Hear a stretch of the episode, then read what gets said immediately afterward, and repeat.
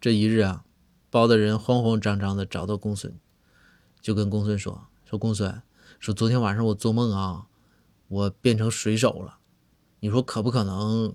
皇帝陛下把我发配到水上、海上当水手呢？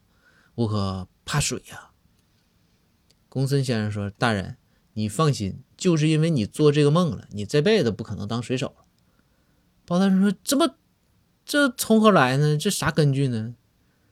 公孙先生说：“你啊，我给你算了一下，你最多也就变成火腿，水手不可能。”包大人说：“这是为啥呀？有啥理论依据吗？”公孙说：“周公说的好啊，梦都是反的。你既然做梦是水手，那么未来……”你一定会变成火腿。